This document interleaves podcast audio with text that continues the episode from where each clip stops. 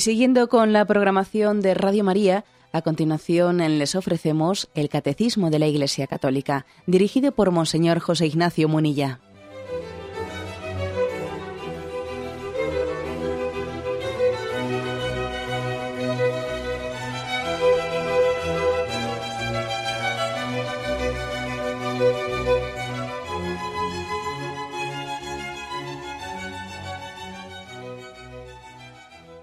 Cordial saludo a todos los oyentes de Radio María. Un día más, con la gracia del Señor, proseguimos el comentario del Catecismo de nuestra Madre la Iglesia. Estamos explicando el tema de la oración, cómo era la oración de Jesucristo. Él es nuestro maestro de oración. Y estábamos en el punto 2605. Ahí se nos eh, había introducido, dedicamos ya el programa anterior a este punto que hoy vamos a continuarlo, porque tiene mucha enjundia, como vais a ver, dice así, cuando llega la hora de cumplir el plan amoroso del Padre, Jesús deja entrever la profundidad insondable de su plegaria filial, hasta de sus últimas palabras en la cruz. a la hora de, de elegir el catecismo, eh, los textos del Evangelio en los que se habla, en los que se trasluce, se dibuja el alma orante de Jesús, también ha querido fijarse en lo que se llama tradicionalmente las siete palabras que Jesús pronunció en la cruz.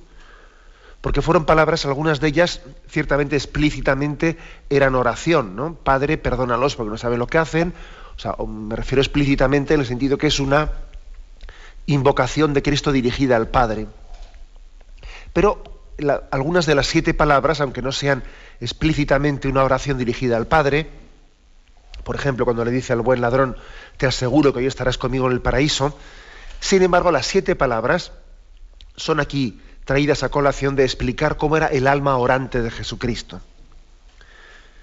Es un momento de máxima intimidad en el que parece que la ventana interior de Cristo se abre, su interioridad se abre en esas palabras que pronunció en la cruz.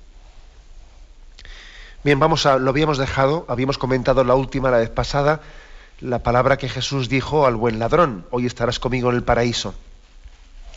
La siguiente que nos, que nos ofrece que, para nuestra consideración el, el catecismo es la de Juan 19, 26, 27. Mujer, ahí tienes a tu hijo, ahí tienes a tu madre. ¿eh? Leo el texto entero. Junto a la cruz de Jesús estaban su madre, María la de Quilofrás, que era hermana de su madre, y María Magdalena. Jesús, al ver a su madre y junto a ella al discípulo que tanto quería, dijo a su madre, mujer, ahí tienes a tu hijo. Después dijo al discípulo, ahí tienes a tu madre. Y desde aquel momento el discípulo la acogió en su casa. Para entender bien este pasaje, tenemos que caer en cuenta de todo el contexto dramático que lo rodea. Jesús ha pronunciado esta palabra en la cruz, estando desnudo en la cruz ante su madre, con todo el dramatismo que tiene el hecho de que el hijo tenga que ver cómo su madre está viéndole a él en ese trance, con todo el dramatismo que tiene que una madre tenga que ser testigo de ese momento, ¿no? Ese momento. Imaginaros, claro, es que nosotros a veces hemos rodeado de un tono poético las cosas, ¿eh? de un tono poético, pero imaginaros, por ejemplo, que a uno de nosotros nos condenen a muerte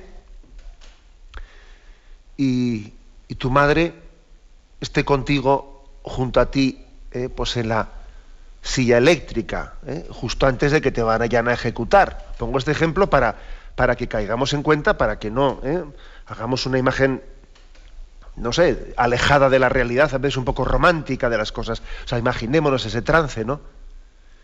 Hijo, yo te acompaño en ese momento. O que un hijo que va a ser ejecutado le diga a su madre, mamá, ¿me acompañas en este momento? Y esto, esto nos abre, nos abre a una, a una dimensión que puede permanecer oculta para nosotros, es que cómo era la relación que tenía Jesús con su madre. ¿Cómo era la, relación? Lo lógico, lo frecuente, lo que sale de la carne, lo que es, eh, podríamos decir, una maternidad o una filiación carnal, pues suele ser más o menos, se suele mover en, otros parámetros, ¿no? En los parámetros más bien carnales son, primero, las madres que tengan un sentido posesivo. Sí, sí, yo quiero mucho a mi hijo, pero le quiero con un sentido posesivo.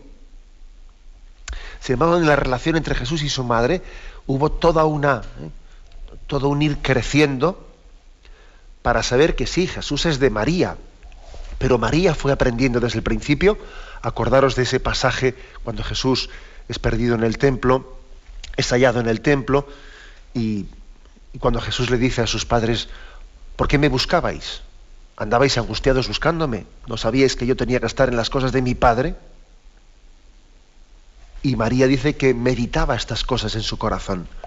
O sea, es decir, María ha sido la mujer que ha aprendido a amar sin poseer, amar en Dios, amar poniendo todo en los planes de Dios, sin pretender que las cosas se hagan eh, conforme a mi parecer. O sea que esta relación entre Jesús y María ya, ya es muy especial, ¿no?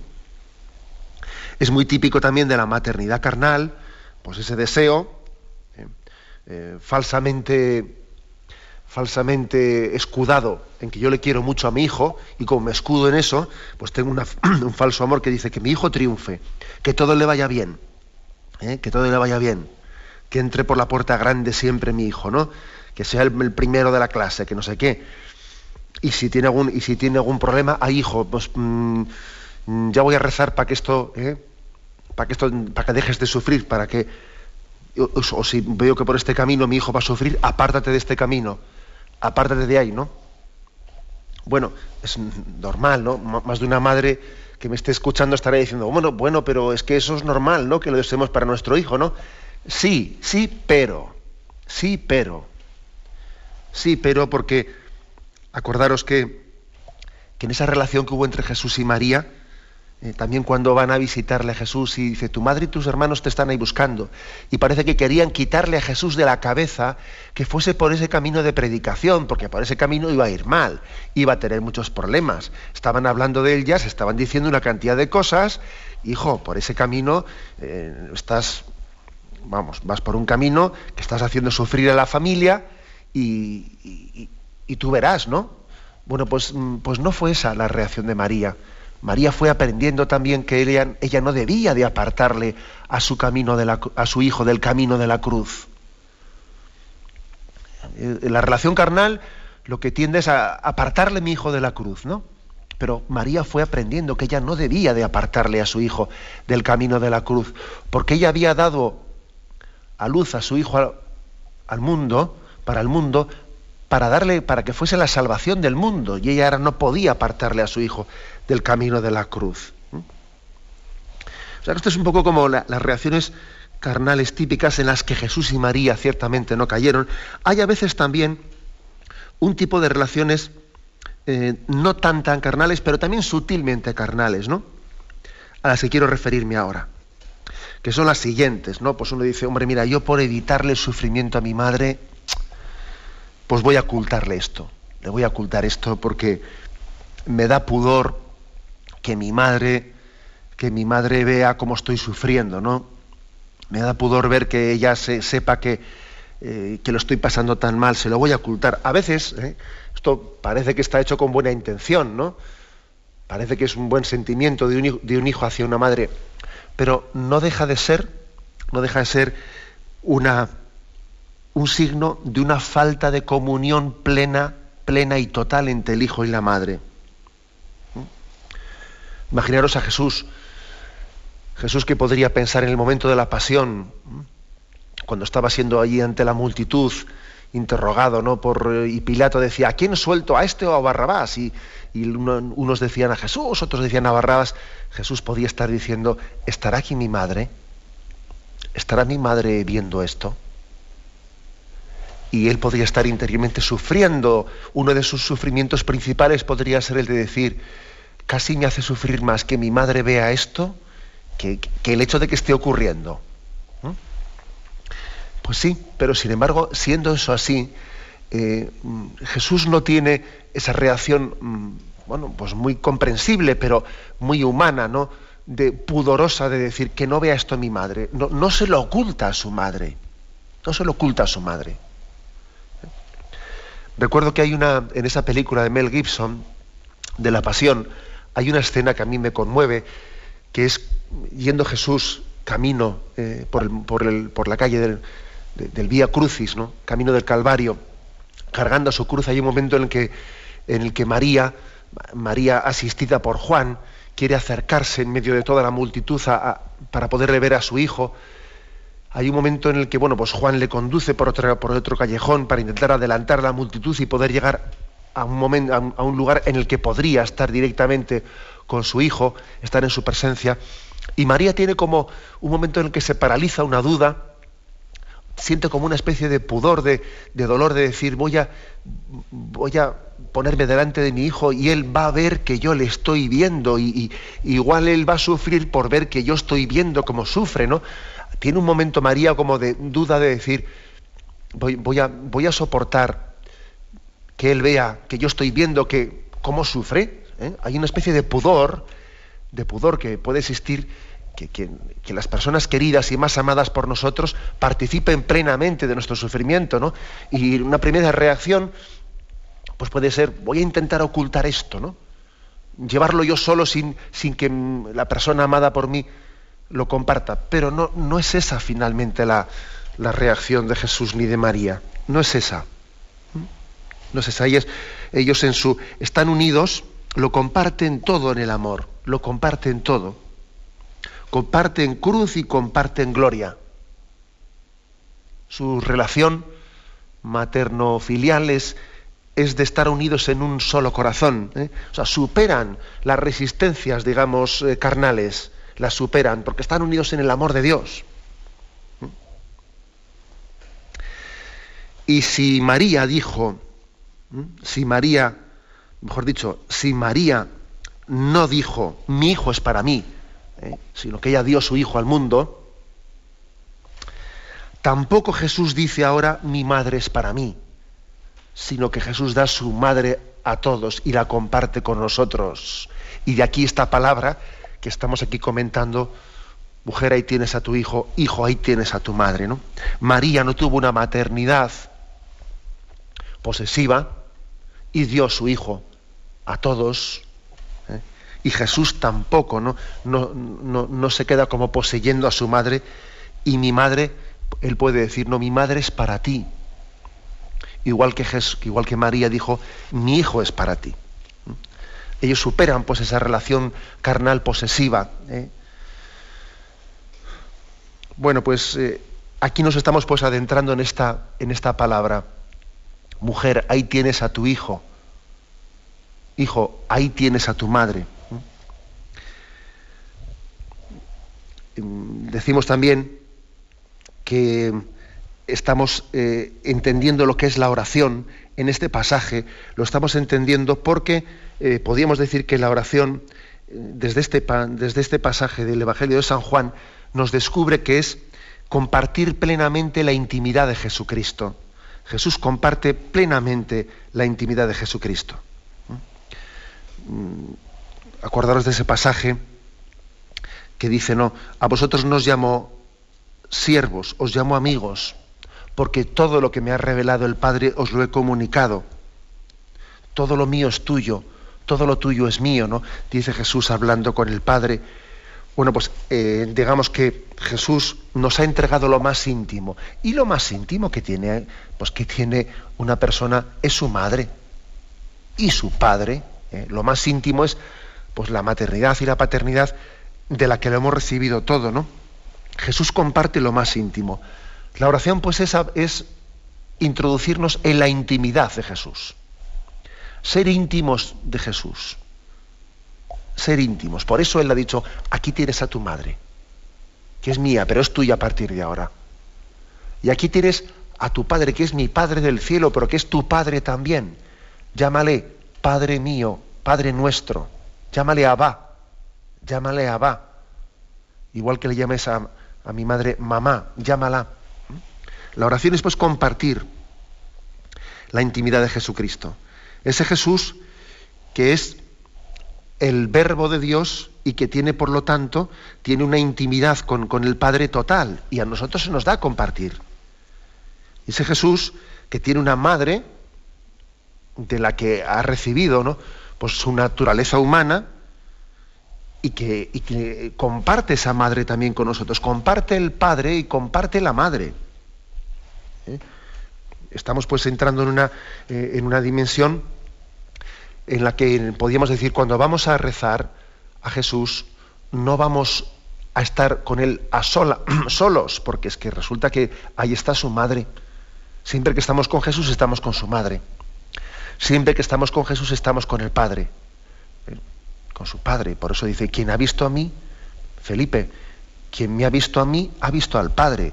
Quien está con Jesús, introducirnos con Jesús es introducirnos en el Padre.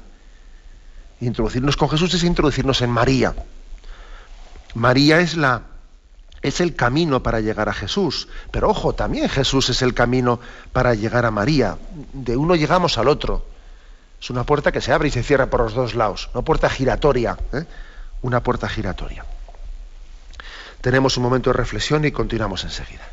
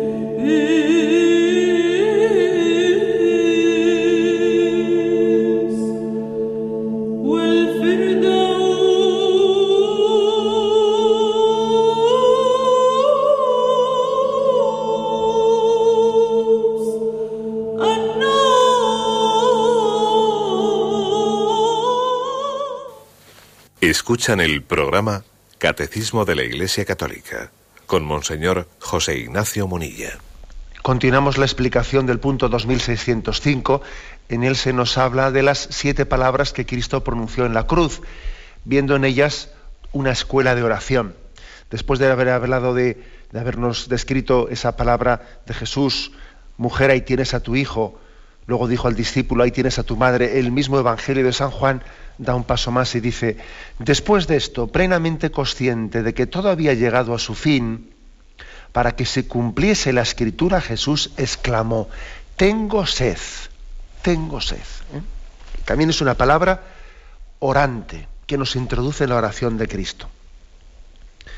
Es obvio que esa expresión de Jesús se podía referir pues, a una sed física y también a otra sed de sentido espiritual. ¿no? La sed física es obvio, dicen los entendidos, los médicos, que alguien que está siendo torturado pues en el suplicio de la crucifixión ha perdido tanta sangre que bueno pues que esa pérdida de sangre eh, provoca en él que la poca sangre que se queda que le queda es muy densa y tiene pues una, una sed eh, tremenda no podríamos decir físicamente pues que, que es agobiante en él y por otra parte, algo de esto parece entreverse que ante su, ante su grito, a los allí presentes empapasen una esponja en vinagre, que la colocasen en la punta de una caña de hisopo y se la acercasen a la boca. Jesús dice que mojó eh, sus, labios con aquella esponja de vinagre o, justamente probó, lo probó pero sin beberlo en profusión, ¿no? Sin beberlo en profusión, que parece que beber en profusión con ansia, con ansia eso que le están dando sería la reacción eh, lógica y normal, ¿no? De quien ha, mm, ha, dirigido ese grito, pues movido únicamente o exclusivamente eh, por, su, por su sed física apremiante. Sin embargo, Jesús sí moja sus labios, pero no, no apura con ansiedad ¿no? ese vinagre que le, que le pueda saciar su sed y ser también como un lenitivo de ese sufrimiento que está teniendo. Luego, eh, luego siempre que hemos, que hemos mm, escuchado ese grito de tengo sed, nos hemos asomado a una sed espiritual, a una sed espiritual. Jesús en la cruz clama, clama al Padre que tiene sed, sed de nosotros. Tengo sed. Eh, Jesús, nos está diciendo que tiene sed de nuestra respuesta, de nuestra respuesta de amor.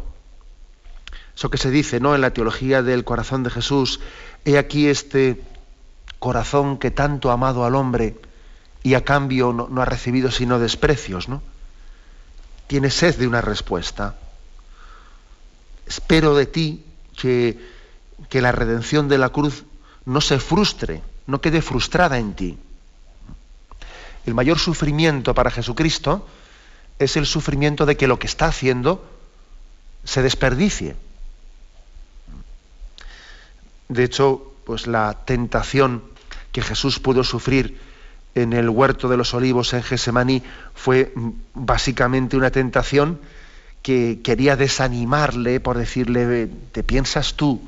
¿Te piensas tú que, todos van a acoger, que el sacrificio que vas a hacer en la cruz va a salvar a todos? ¿Crees tú que, que todos se van a abrir la redención? ¿No ves tú cuántos van a rechazar esa sangre redentora? ¿De qué va a servir lo que tú estás haciendo? ¿no? O sea, la tentación que Satanás le dirigió a Jesús en el huerto de los olivos era una tentación en la que evidentemente estaba queriendo hacerle desalentarle, apartarle del camino de la cruz, y un argumento muy fuerte para, eh, para desanimarle y apartarle era repasarle, ¿no? pasarle ante, ante su mirada tantas personas que, que no iban a responderle, que no iban a acoger su entrega en la cruz. Era como hacerle eh, que en ese momento pesase sobre él toda la cruda, ¿eh? la cruda realidad de tantas personas que no iban a dar respuesta, que no iban, que iban a dejar su amor sin, sin una respuesta de amor. Y, y, en ese momento, en ese momento de la cruz, Jesús clama, tengo sed. Tengo sed de que, de que esta, esta entrega de amor sea acogida por todos, que no haya, que ninguno de mis hijos se pierda que ninguno de los que me han sido encomendados queden fuera de esta salvación. Las misioneras de la caridad, las monjas de la Madre Teresa de Calcuta, como se les llama, ¿no? las misioneras de la caridad, tienen en todas sus capillas una, una sobria decoración y tienen un crucifijo y junto a un crucifijo unas letras escritas tengo sed en todas las capillas ¿no? de las misioneras de la caridad tengo sed Jesús tiene sed de que el amor de Cristo llegue a todos. Tiene sed de que los más pobres también reciban el mensaje de la salvación. Jesús también sufre la sed. Dios llora en la tierra. Llora en la tierra. Sufre con los que sufren. Experimenta soledad en los abandonados. ¿no? Él tiene sed. ¿Mm? En este doble, doble sentido, ¿eh? en este doble sentido que os he dicho. En primer lugar, sed de que su amor sea acogido y también Él está presente en los pobres y como pobre que es con lo, entre los pobres, también tiene sed de amor y mendiga, mendiga también nuestro amor. Y Jesús nos está esperando los pobres, porque tuve hambre y me diste de comer. Estaba solo y vinisteis a visitarme. Tengo sed de tu amor, te mendigo tu amor. En este doble sentido, eh, la palabra tengo sed tenemos que entenderla. Lo que está claro es que la palabra tengo sed, explicada aquí en este contexto del catecismo, para explicarnos que ¿Qué es la oración? ¿Qué es la oración? Nos abre a una dimensión muy importante que es el celo de Jesucristo. El celo. Es decir, ¿qué, cosas le hacían arder el corazón de Cristo? ¿Qué cosas le preocupaban? ¿Por qué sufría Jesucristo? ¿Por qué sufría, no? Es que es tan importante entender esta palabra. ¿Me habéis escuchado en este programa? Que no es lo mismo tener celo que tener celos. Y muchas veces son dos cosas que son correlativas, ¿sabéis? Esto es como el funicular, que cuando sube uno baja el otro. Y entre, los, y entre el celo y los celos pasa algo así, ¿no?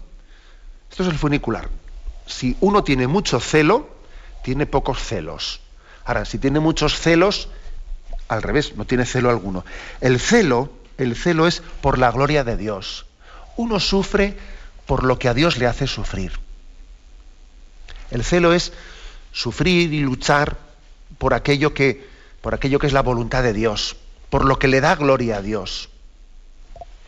Y los celos, los celos es vivir en esta vida sufriendo, preocupado por nuestro amor propio, por nuestro amor propio, ¿no? Porque no me hacen caso, no sé qué, esto, lo otro, ¿no? Y el caso es que en esta vida tenemos que hacer un dilema, lo queramos o no, lo queramos o no, que es, mira, en esta vida o sufrimos por los grandes ideales, y luchamos por ellos y damos la vida por ellos, o sufrimos por bobadas, por bobadas, ¿no? Porque aquí la cuestión no está en sufrir o no sufrir, que sufre todo el mundo, pero la cuestión es, vamos a ver, yo sufro, entrego mi vida, tengo sed, ¿eh? tengo sed de la gloria de Dios, del bien de los pobres, de los necesitados, o por el contrario, yo sufro por bobadas, porque no me han hecho caso la oficina, me han mirado mal, eh, no me han tenido en cuenta, eh, me han criticado, me han no sé qué, me han... y por bobadas, todo el día sufriendo. Y no sé por qué se sufre más, ¿eh? Porque si pudiésemos poner en la balanza, a ver, ¿qué pesa más? Yo no sé si al final hay que decir que sufren más los que sufren por bobadas. Porque aunque sus sufrimientos sean menores, pues claro, como, no, tienen el sentido de sufrimiento, como en el fondo tienen la frustración de ser conscientes de que están sufriendo por bobadas, pues claro, eso es un sufrimiento muy gordo. Mientras que cuando alguien sufre por la gloria de Dios, por lo menos tiene la paz interior de, de saber que está sufriendo por algo que merece la pena, que merece la pena. Y el sufrimiento es mucho más llevadero cuando se sufre por lo que merece la pena. ¿Mm? Luego, este grito de Jesús en la cruz, tengo sed, nos está abriendo a, un misterio en la oración, al celo, a que yo sufra por lo que a Dios le hace sufrir, a que yo me alegre por lo que le hace sonreír a Dios, a que yo espere en lo que es la voluntad de Dios. Esto es, eh, esto, esto es una nueva dimensión, ¿eh? Esto es orar orar desde el corazón de Cristo y con los ideales de Cristo, ¿no? Sufriendo con Él, amando con Él, riéndome con Él, descansando en Él. Es hacer nuestro el celo del corazón de Cristo. Tenemos un momento de reflexión y continuamos enseguida.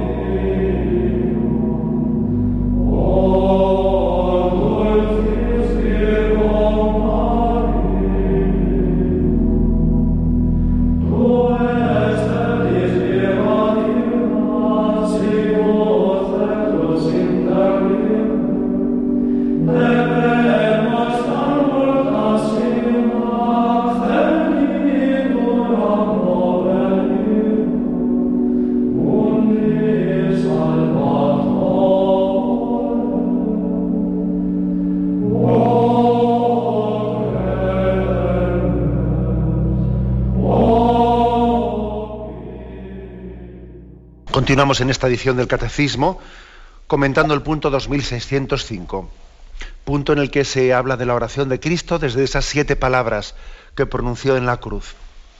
Habíamos concluido con esa expresión tengo sed. La siguiente que nos trae a colación el catecismo es Dios mío, Dios mío, ¿por qué me has abandonado? Una oración que es explícitamente una, una súplica ¿eh? dirigida o una pregunta. Es invocación primero y luego pregunta. Dios mío, Dios mío, y luego ¿por qué me has abandonado? Está referida en Marcos 15, mm, dice Marcos 15, versículo 34. Al llegar al mediodía la tierra entera quedó sumida en oscuridad hasta las 3 de la tarde. A esa hora Jesús gritó con fuerza, Eloí, Eloí, lema sabactaní, que significa, Dios mío, Dios mío, ¿por qué me has abandonado? Lo oyeron algunos de los que estaban allí y comentaron, mirad, está llamando Elías. ¿eh? No entendían muy bien lo que estaba allí diciendo Jesús. También es, lógico pensar que cuando un torturado en la cruz está hablando, está gritando, pues claro, también lo que dice se entenderá eh, como se entienda. Hablará con voz desgarrada, evidentemente, ¿no? Eloí, Eloí lema sabactani. Bueno, es de destacar dos cosas. El hecho de que eh, sea uno de los pocos textos del Evangelio en los que los evangelistas hayan puesto la expresión de Jesús eh, en, su, en su idioma natal, o sea, que no la hayan traducido al griego, porque los evangelios están escritos en griego, no están escritos en arameo, en arameo que era eh, pues el idioma en que Jesús hablaba, ni tampoco en hebreo, que era como el idioma culto religioso de, aquel tiempo, no, están escritos en griego. Pero se ve que les produjo tal impacto, tal impacto, igual que cuando el Evangelio no, no traduce la palabra Abba, Abba, Padre. Les impresionó tanto que Jesús dijese esa palabra que la dejaron sin traducir al griego, ¿no? Para que tuviésemos la eh, ipsísima verba que se dice, ¿no? Para que tuviésemos la misma palabra tal y como Jesús la ha pronunciado. También aquí pasa algo por el estilo. Eloí, Eloí, lema sabactani. ¿Tanto les impresionó esto? Porque Jesús estaba abriendo su intimidad, que dijeron, esto no lo traducimos. Esto lo dejamos tal y como Jesús lo dijo.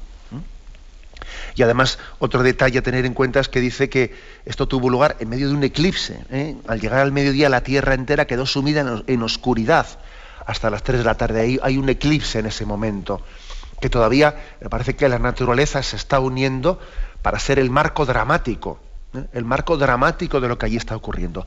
Hay una oscuridad también en el interior de Jesús. ¿eh? esa oscuridad de la naturaleza de ese eclipse está como siendo el marco de la prueba interior que Jesús está viviendo. Jesús está viviendo una prueba interior en su oración que la quiere compartir con nosotros. ¿no? Orar es pues también es la oración en la oscuridad. Jesús ha querido tener la experiencia de la oscuridad en la oración. No, no ha querido ahorrarse ese trago. Ese trago que también nosotros, ¿eh? En momentos determinados tenemos que vivir. Es la oración a pecho descubierto. Es una oración que no oculta las llagas, no oculta el sufrimiento. ¿eh? Como sabéis, esta es una oración que se refiere al Salmo, al Salmo 22, que lo voy a leer para que nos demos cuenta. Jesús comenzó eh, en, en, esa palabra que dijo en la cruz, comenzó el Salmo 22. Lógicamente el Salmo 22 él lo rezaría entero, Claro, él no, estando crucificado y con la dificultad de tomar, de tomar respiración, de tomar el aire, difícilmente él iba a poder pronunciar en voz alta todo el salmo, ¿no? Pero con grito, con un grito fuerte, dijo esa primera parte, Dios mío, Dios mío, ¿por qué me has abandonado? Y continúa diciendo, a pesar de mis gritos, mi oración no te alcanza. Dios mío, de día te grito y no respondes de noche y no me haces caso, aunque tú habitas en el santuario, esperanza de Israel. En ti confiaban nuestros padres, confiaban y los ponías a salvo. A ti gritaban y quedaban libres, en ti confiaban y no los defraudaste. Pero yo, yo soy un gusano, no un hombre, vergüenza de la gente, desprecio del pueblo. Al verme, se burlan de mí. Hacen visajes, menean la cabeza. Acudió el Señor, que lo ponga a salvo, que lo libre si tanto lo quiere. Tú eres quien me sacó del vientre, me tenías confiado en los pechos de mi madre, desde el seno pasé a tus manos, desde el vientre materno, tú eres mi Dios. No te quedes lejos, que el peligro está cerca y nadie me socorre. Me acorrala un tropel de novillos, me cercan toros de Basán, abren contra mí las fauces, leones que descuartizan y rugen. Estoy como agua derramada, tengo los huesos descoyuntados, mi corazón como cera se derrite en mis entrañas. Mi garganta está seca como una teja, la lengua se me pega al paladar. Me aprietas contra el polvo de la muerte. Me acorrala una jauría de mastines, me cerca una banda de malhechores, me taladran las manos y los pies, puedo contar mis huesos. Ellos me miran triunfantes, se reparten mi ropa, echan a suerte mi túnica. Pero tú, Señor, no te quedes lejos. Fuerza mía, ven corriendo a ayudarme.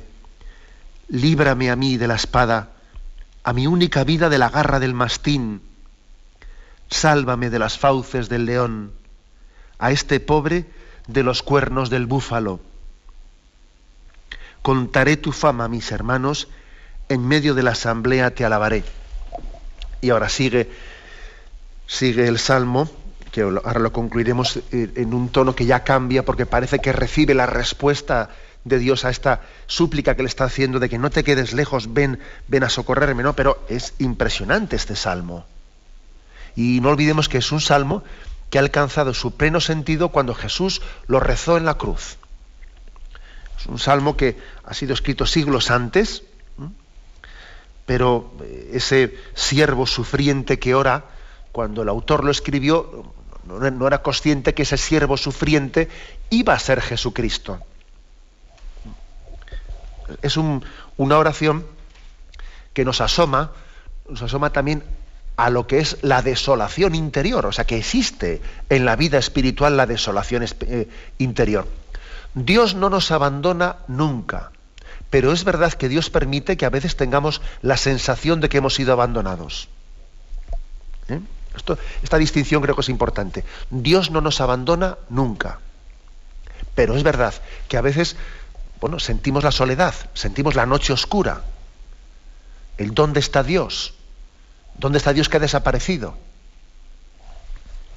Y esa sensación eh, esa sensación es impresionante. Cuando, por ejemplo, nosotros hemos conocido en ese, en ese libro en el que se publican las cartas de la Madre Teresa de Calcuta a su director espiritual, hemos sabido la noche oscura que vivía la Madre Teresa de Calcuta, madre mía, nos hemos quedado impresionados. Porque claro, nosotros veíamos su sonrisa por fuera. Y era una mujer que tenía esa sonrisa, bueno, pues que uno hubiese dicho que en su interior vivía un, eh, pues una oración totalmente llena de consolaciones, llena de gozos, y nos ha impresionado comprobar cómo no. Bueno, pues esto también es una gran lección para nosotros. Jesús, que ha querido asumir, hay un, hay un adagio teológico que dice, ¿no? Lo que no ha sido asumido no ha sido redimido. Jesús también ha asumido la sequedad de la oración. Jesús también ha asumido la sensación del abandono de Dios. Eh, lo ha asumido. Él como hombre ha querido también sentir eh, esa, esa, experiencia de ser aparentemente abandonado. ¿Mm? Y ha clamado, ha gritado, ¿eh? ha gritado, ha, ha, orado a pecho descubierto, no ha ocultado sus llagas, ¿no? Y le ha pedido a Dios, ven corriendo a ayudarme, líbrame de mi espada mira que se ríen de mí. ¿eh? Y ahora viene la segunda parte del Salmo, que es ver cómo, Dios Padre le ha escuchado, ¿eh? como Dios Padre le ha escuchado y dice, fieles del Señor, alabadlo, linaje de Jacob, glorificadlo, temedlo, linaje de Israel. Porque no ha sentido desprecio ni repugnancia hacia el pobre desgraciado. No le ha escondido su rostro. Cuando pidió auxilio, le escuchó. Él es mi alabanza en la gran asamblea. Cumpliré mis votos delante de sus fieles. Los desvalidos comerán hasta saciarse. Alabarán al Señor los que lo buscan. Viva su corazón por siempre. Los recordarán y volverán al Señor hasta los confines del orbe. En su presencia se postrarán las familias de los pueblos porque del Señor es el reino. Él gobierna a los pueblos, ante Él se postrarán las cenizas de la tumba, ante Él se inclinarán los que bajan al polvo. Me hará vivir para Él, mi descendencia le servirá. Hablarán del Señor a la generación futura, contarán su justicia al pueblo que ha de nacer, todo lo que hizo el Señor. Fijaros, sé que la oración ha comenzado diciendo, Dios mío, Dios mío, ¿por qué me has abandonado? y termina diciendo, voy a contar tu justicia, tu santidad a todos los pueblos que han de nacer. Uno dice, madre mía, pues ¿cómo le ha dado la vuelta ¿no? a la oración? ¿Cómo le ha dado la vuelta? Sí, le ha dado la vuelta, ciertamente, pero no porque lo que decía al principio lo, lo estuviese diciendo de bromas, o no porque lo que decía al principio lo decía pues ¿eh? Mm, para, que yo aprendiese, pero él no lo estuviese sintiendo. No, no, no, él lo estaba experimentando. Él lo estaba experimentando y estaba, estaba sufriendo eh, por, esa eh, sensibilidad humana, que Jesús también tiene una sensibilidad humana, que se siente sola, que se siente abandonada y tiene que tener una lucha interior. O sea que digamos que en esta palabra, Jesús nos, nos está revelando que la, oración es una lucha por buscar a Dios. Entonces no cabe decir, a veces nosotros, claro, nos sentamos ahí en la oración y es como si uno dije, bueno, yo me siento a, mesa puesta, que me lo den todo hecho. No, no, que me den todo hecho, no. Tú tienes que luchar, la oración es una lucha para buscar el rostro de Dios. Y luchas primero con tus distracciones, luego luchas con tus... Eh, eh, pues con tus eh, sufrimientos interiores de los que tienes que desapegarte. Si no te desapegas de esto y no pones tu corazón en Dios, la oración no está bien hecha. Y sigues luchando en la oración y luchas con, con tus momentos de soledad, con tus sensaciones de abandono, con tus noches oscuras. Luchas, no te, no te dejas vencer por ellas. Qué fácil sería que en esos momentos de desolación o de noche oscura o de pruebas o de distracciones o de dejar la oración, qué fácil sería. ¿eh? Se lo dice Santa Teresa de Jesús, dice ella. ¿Y cuántos son los que habiendo llegado aquí y viviendo este momento de prueba se echan para atrás? Ella cuando describe los grados de oración eh, lo dice en un momento determinado. Claro, hay un momento en el que algunas personas han tenido un momento de avance en la vida espiritual y han tenido sus consolaciones y han pasado a tener una oración afectiva. Claro que ya es una oración que supera con mucho eh, la experiencia que tenían antes de una oración meramente rutinaria o vocal, pasan a una oración afectiva, pero amigo, cuando de esa oración afectiva entran en una, en una prueba interior de, soledad, de, noche oscura, entonces de repente se cansan muchos y dicen, quita, quita, oye, tú que yo, y se echan para atrás y abandonan la oración. Y eso está denunciado explícitamente por Santa Teresa, maestra de oración. ¿eh? Santa Teresa de Jesús. Bueno, pues apliquémonos nosotros esto, ¿no? es decir, que en esta, en esta palabra de Jesús eh, hay un compartir con nosotros una experiencia de búsqueda, de lucha. Que la oración, la oración eh, no es sentarse con los brazos cruzados esperando a ver qué me da Dios, sino también luchar, sufrir, llorar, clamar, suplicar, ¿eh? buscar la luz de Dios, ¿no? Y así también Jesús buscó el corazón del Padre y el Padre se lo descubrió, se lo reveló plenamente, ¿no? En ese, especialmente en el momento de la resurrección. Bien, eh, como veis hemos, eh, hemos, avanzado un poco más, todavía no hemos concluido estas siete palabras de Jesús en la cruz. Continuaremos, si Dios quiere, el próximo día. Ahora damos paso a la intervención de los oyentes. Podéis llamar para formular vuestras preguntas al teléfono 917 107 700. 917 107 700.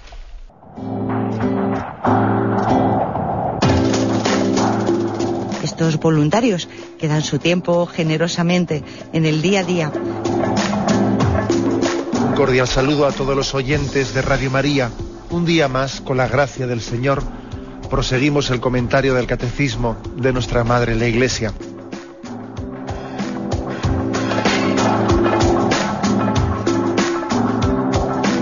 porque le has quitado la única manera de protesta que tiene. O sea que cuando hay un dolor fuerte no hay que tomar analgésicos, hay que ir no, no, hay directamente que al tomar, médico. no, sí, hay que, bien, ir pero no analgésicos fuertes para que se cometa el error de bloquear la defensa y no poder llegar al diagnóstico. Bien, bien. ¿Le gustaría tener sus programas favoritos de Radio María para escuchar en cualquier momento? Llame y pídanos el programa que más le interesa en cualquiera de sus emisiones. Recogeremos su petición y sus datos completos para hacer el envío. Solo necesita un lector de CD o DVD que admita el formato de compresión MP3. Llame al 917-107-700 y atenderemos su petición encantados. Tome nota. 917-107-700. Radio María, más cerca de usted.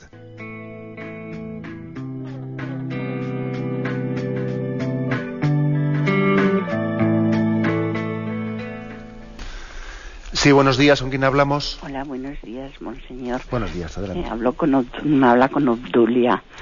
Es la primera vez que le llamo y es que me he identificado totalmente con, con lo de hoy, porque yo también muchas veces, bueno, lo, lo confieso siempre, es mi pecado, que me distraigo muchísimo en la oración.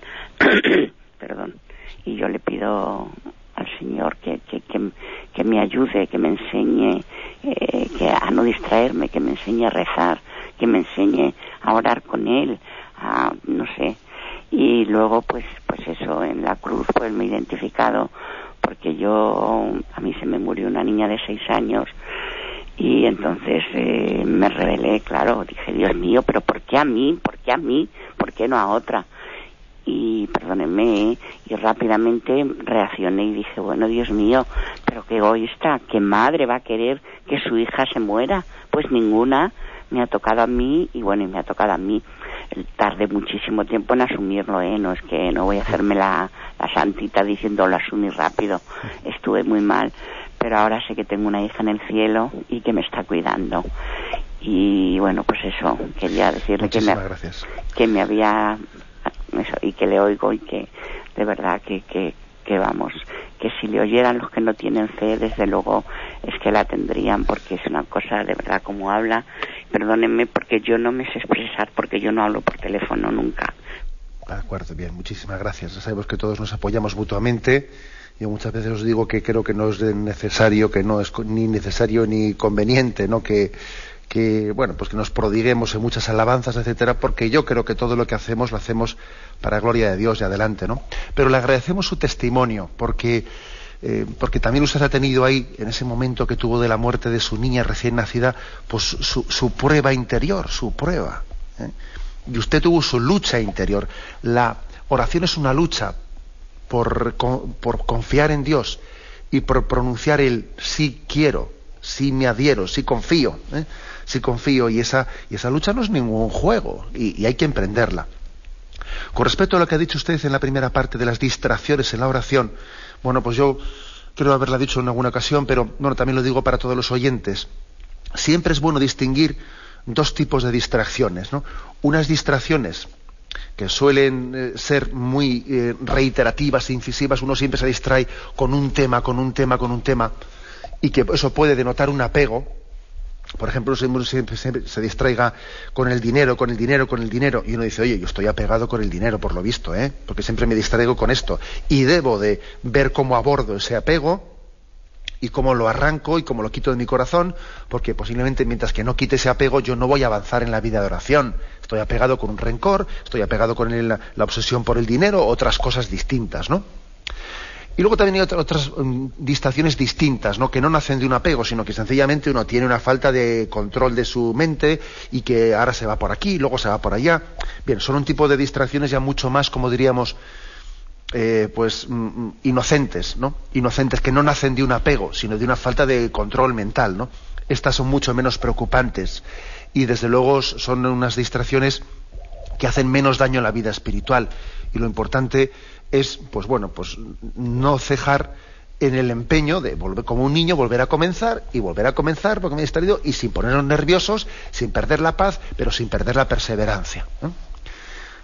Adelante, damos paso a un siguiente oyente. Buenos días. Buenos días. Buenos días, sí, le escuchamos. Eh, soy yo, ¿verdad? Sí, le escuchamos. señor, sí. Mm, no sé cómo decir. Muchísimas, muchísimas, muchísimas gracias por todo, por lo de hoy, por lo de todo, lo de siempre y que estoy pidiendo muchísimo por usted y estaré siempre unida porque es el que me lleva verdaderamente a, disfrutar del cielo. Muchas gracias. Bueno, pues muy bien. Como se ve, los predicadores no solemos tener mucho éxito en las cosas que predicamos, ¿eh? pero bueno, agradezco, agradezco mucho en las eh, tanto apoyo y además yo estoy siendo testigo privilegiado de ello, de cómo nos apoyamos entre todos, ¿no? Pero bueno, que insisto en que tenemos que procurar ser en esto sobrios, ¿eh? sobrios y austeros también en la manera un poco de expresarlo, ¿eh? y procurar pues hacer llamadas para hacer preguntas, ¿eh? para hacer preguntas concretas y no que sean llamadas para felicitarnos, ¿eh? que eso pues lo dejamos para el cielo. Adelante, damos paso a un siguiente oyente. Buenos días. Buenos días, monseñor. Sí, adelante. Yo tengo una duda al, estar expresando mm, el, que Jesucristo nos dio a su madre plenamente en todo y la hizo manifestación del dolor y la Virgen a, a, Jesús nos lo entregó plenamente y fue con el dolor que sufrió ella, que es obvio. Yo tengo una duda a mis 68 años que yo he hecho todo lo contrario. Yo soy madre de cinco hijos vivos y otros cinco abortos involuntarios y está en reposo en la cama para tener cinco meses estos hijos. Entonces yo a mis hijos he tratado de ocultarles siempre, eh, por ejemplo, una tontería, pues a lo mejor, pues si el jamón no lo ha comprado su padre de una clase y lo ha comprado de otra, entonces he dicho, ah, pues está en tal sitio para que no sufriera que su padre ha tenido ese fallo. Padre en gloria este, yo llevaba una vida de matrimonio un poquito dura. Y entonces yo no le he dicho a mi padre nunca, nena, que no me entere de esto, nunca, siempre se lo he ocultado. Y a mis hijos siempre le he ocultado el sufrimiento, a mi marido siempre le he ocultado el sufrimiento. Digo, ¿habré hecho yo mal? O, o, o, habrá que distinguir entre ese sufrimiento corredentor que usted ha, hablado o este sufrimiento material de la vida. Ahí es lo que tengo la duda, padre. Le entiendo. Mire, yo también pienso como primera, primera, eh, primera respuesta a su pregunta, que no permita, no permite a usted que en el momento presente eh, le revuelva eh, pues el pensamiento de lo que pudo haber hecho que no hizo. Me explico. Yo creo que es importante que las reflexiones que hacemos nos sirvan para construir el presente y ayudarnos a vivir el futuro o preparar el futuro, pero no para revolvernos con el pasado. ¿De acuerdo? Esto es una, un principio de vida espiritual. El pasado pues eh, eh, lo, ponemos en la misericordia de Dios y lo que hayamos hecho mal lo confesamos humildemente, lo ponemos en la misericordia de Dios y en él, en ese horno de misericordia, pues él, sencillamente el pecado es capaz de, convertirlo en amor a su misericordia y punto. ¿eh? ¿Me explico? Ahora es verdad, es verdad que yo creo que, a veces hemos podido cometer un error, el error de de decir, bueno, pues por, amor voy a ocultar todos los sufrimientos, no voy a ocultar esto, voy a ocultar lo otro. A veces en cosas que son absolutamente, por otra parte, pues eh, nimiedades que son, como usted, la, que usted ha contado, ¿no? Que no compre, que no se enteren quién lo ha comprado aquí, que en otro sitio, que tal, para que así no sufran nada. Mm, es obvio que, esa forma de proceder nace de un buen corazón, de un buen corazón que quiere evitar sufrimientos, ¿no? Pero yo creo que eso no ayuda a madurar no ayuda a madurar. Eh, lo que nos ayuda a madurar es asumir las contrariedades de la vida, no ocultarlas, hombre, tampoco restregarlas, ¿no? Tampoco restregarlas, pero no ocultarlas, ¿no? Vivirlas, compartirlas y, compartiéndolas, vivir en, pues, vivir en la confianza en el que Dios nos ha puesto a unos en el camino de los otros para ayudarnos, no para ocultarnos la cruz, sino para ayudar para ayudar a llevarnos la cruz. ¿eh? Yo creo que esa es una gran enseñanza de cómo María y Jesús no se ocultan la cruz uno a otro, sino que la comparten y providencialmente Dios les ha puesto uno en el camino del otro. ¿eh? Adelante, damos paso a una siguiente llamada. Buenos días. Buenos días. Buenos días Soy Julio de Tres Cantos. Adelante, Julio. Mire, la pregunta no es exactamente de hoy, pero para mí es importante. Usted dijo hace algún bastante tiempo una cosa que me consoló mucho, que la diferencia entre el don y la virtud. Que el don era dar con alegría, entregarse con alegría, en fin, todo hacerlo con alegría, como sin costar. Y entonces me sorprende que yo leo, y le he escuchado a usted, palabras como Teresa de Calcuta, que diga, bueno, hay que dar hasta que duela.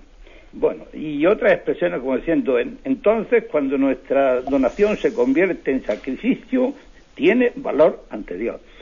A mí me cuestiona esto porque yo, personalmente, yo llevo una vida muy austera, trato de, pero no estos días, siempre, para poder ayudar máximo a, los, demás, los más necesitados. Y a mí no me duele. Yo es que lo doy con mucha alegría. Claro, de acuerdo. esto es consecuencia de que yo llevo esa vida, pero que es que esa vida la llevo también con alegría. Entonces esas palabras de Teresa, esto si solo tiene valor si está, a mí me parece que eso no tiene lógica. Querrá decir es lo que yo digo o no lo sé. de acuerdo, le, respondo brevemente lo que tenemos el tiempo encima. Vamos a ver, eh, lo que usted dice es totalmente cierto eh, con, con una matización. Vamos a ver. Es obvio, es obvio que una cosa un acto de caridad no tiene más valor por el hecho de que me cueste más. ¿eh? Lo que hace valioso un, pues un acto de caridad no es el sufrimiento que me ha provocado, sino el amor con el que lo he hecho. ¿Me explico? ¿Eh? Por ejemplo, uno ha podido ir a misa regañadientes, enfadado porque esto, porque qué mal me viene, y voy sufriendo, y jo, qué gran mérito ha tenido el chico, ¿eh? ha, ido, ha ido regañadientes, pero al final ha ido, ah, mérito ha tenido poquísimo, tiene mucho más mérito el que ha ido a misa encantado y contento y disfrutando y viviendo. ¿Me explico? O sea, no pensemos que el mérito consiste en, que una cosa nos cueste mucho, mucho. No, es el amor el que da el mérito. Ahora, es verdad que para que el amor crezca, mm, para que el amor crezca, eh, también hay que sufrir, nos tiene que ir costando. ¿eh? O sea, el crecimiento del amor no se hace sin, sin sacrificio. Por eso la famosa frase eh, de la Madre Teresa de Calcuta que le preguntan, Madre Teresa, ¿hasta cuánto hay que dar? Ella dice, hasta que te duela. ¿Por qué? Porque tu capacidad de amar no aumentará sin que tú también estés dispuesto a sufrir.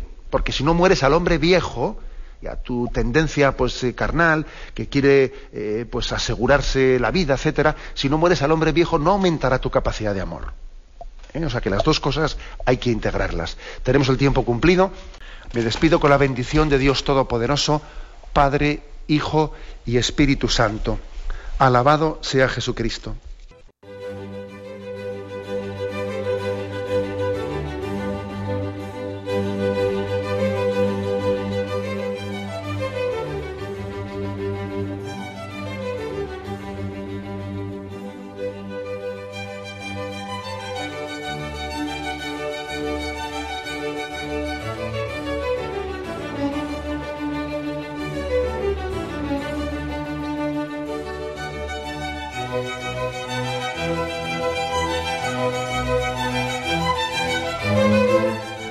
Han podido escuchar en Radio María el Catecismo de la Iglesia Católica, dirigido por Monseñor José Ignacio Munilla.